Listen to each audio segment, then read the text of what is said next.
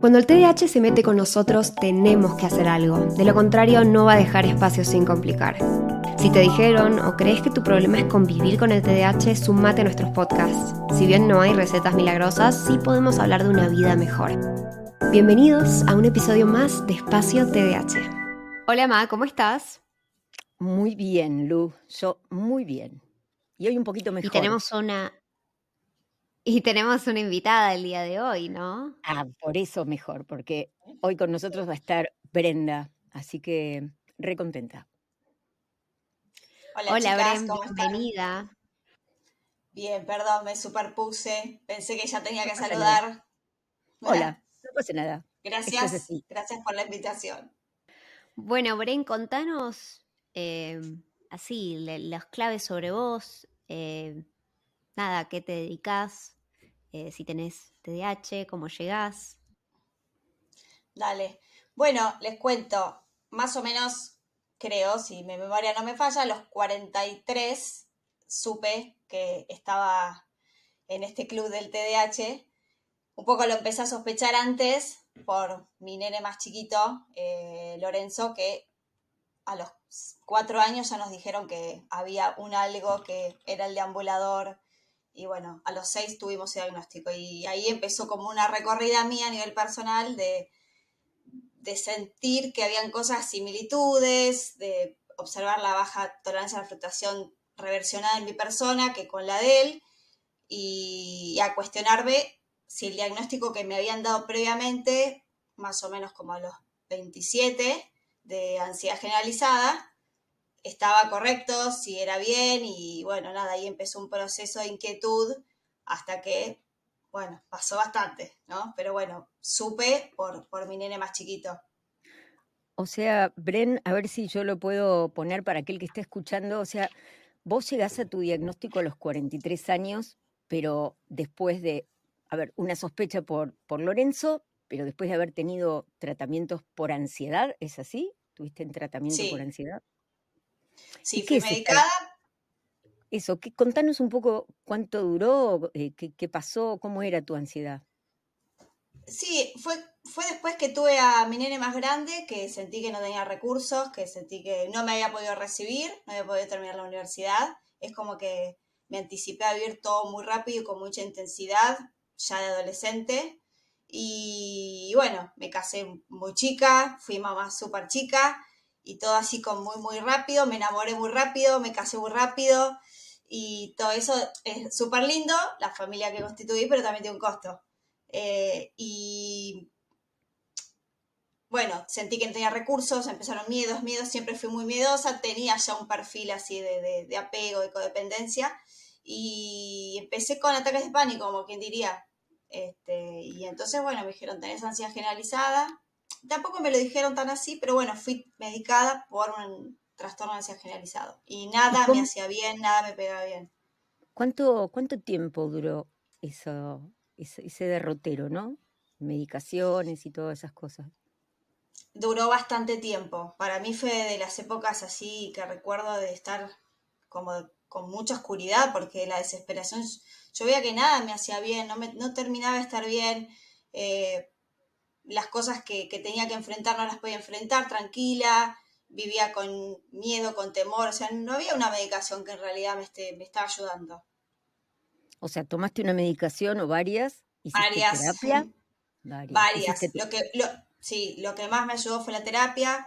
Este, sí, desde ese lugar eh, tuve, una, tuve una muy buena psicoeducación, pero entre que yo hay cosas que, no sé, porque me responsabilizo, aunque no sé si está bien, no bajé a palabras porque no las tenía detectadas, igual nadie se puso a pensar si capaz había un TDAH, ¿no? Porque no era el típico nenito, quelomberito que había repetido y qué sé yo. Te puedo preguntar por algo, ¿te acordás cuándo empezó este derrotero? Porque hablaste de tu hijo mayor, pero el que nos escucha no sabe. ¿Cuántos años estuviste en tratamiento por ansiedad? Estuve desde los 27 y al principio me medicaron, pero mucho, pero, pero grosso, eh, no sé, era un fantasma, o sea, no, no, un fiambre, como quien diría, no me podía levantar y tenía que estar a cargo de un nene chiquito con mucho ansiolítico, que me generó muchísima dependencia, que me daba irritabilidad, y que después me costó dejarlo. Estuve desde los, desde los 27 hasta los 30, 31, 31, más o menos. ¿Y cómo fue empezar a Eh, pensar en TDAH para vos? y fue angustiante y a su vez también fue aliviador. Yo cuando empiezo a investigar todo lo de lo de Loren, le iba mandando a mi hermana porque la veía a mi hermana, entonces me empecé a ver, lo veía toda mi familia, o sea, es, es impactante, ¿no? Empecé a saber, uy, este, este, el espectro es tan enorme.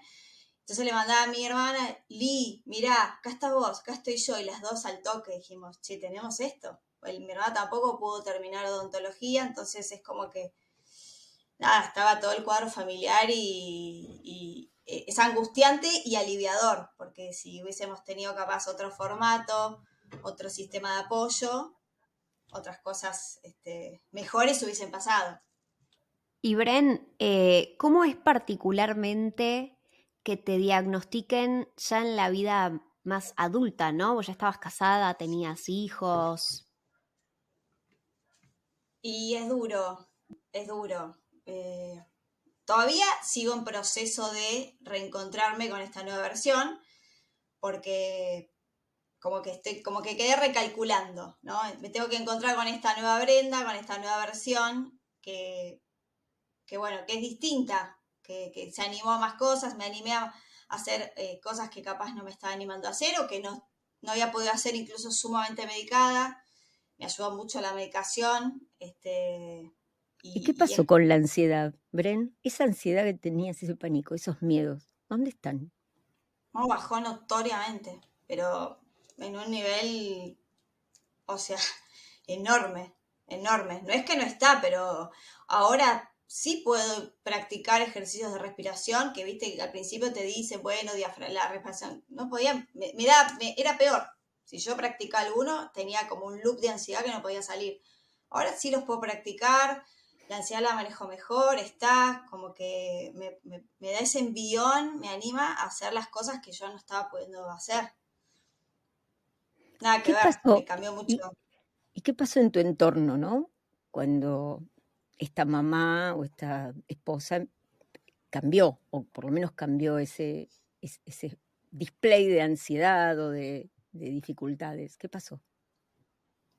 Y cambió mucho, este, si bien venía trabajando mucho lo de cómo hablar o cómo encarar o cómo, no sé, este, usar las palabras correctas, me ayudó este, con la impulsividad bastante, entonces capaz, eh, no sé, si en algún momento grité mucho, dejé de gritar, o sea, como que pasé a gritar bastante menos.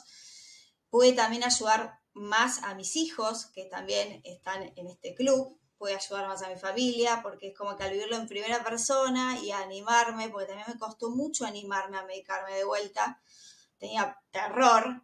Entonces, al vivirlo en primera persona, pude registrar, pude verlo con otra claridad, pude ayudar a mi niño más chiquito y es como que muchas cosas empezaron a cambiar para bien.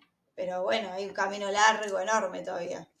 O sea, Bren, vos eh, tenías, habías tomado un montón de medicación o dijiste que tenías, hasta estuviste como muy, como dopada, no sé, eso, algo así, ¿no? Que no te podías levantar de la cama y te dio miedo tomar un estimulante. Estás medicada con un estimulante para el TDAH. Sí, sí me, dio, me dio miedo. ¿Qué pasó con la ansiedad con el estimulante? ¿no? Porque muchas veces dicen, aún no, mirá, mi ansiedad.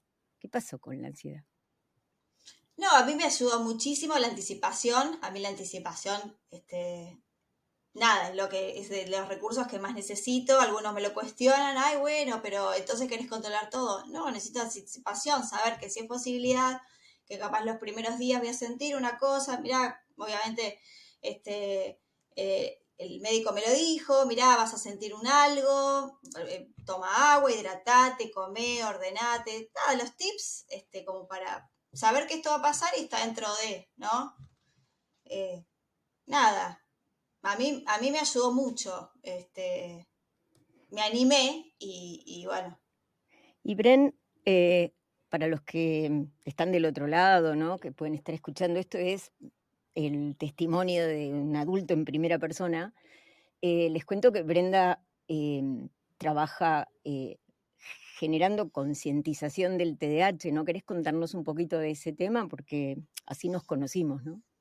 Sí, así nos conocimos. Eh, bueno, fue esas casualidades, que no son casualidades, obviamente, porque no creemos en casualidades, pero en el 2017, este, en mi lugar fue por la desesperación de ver, de averiguar, de investigar, de ver esta desesperación y angustia como mamá de, que a un hijo le pase esto.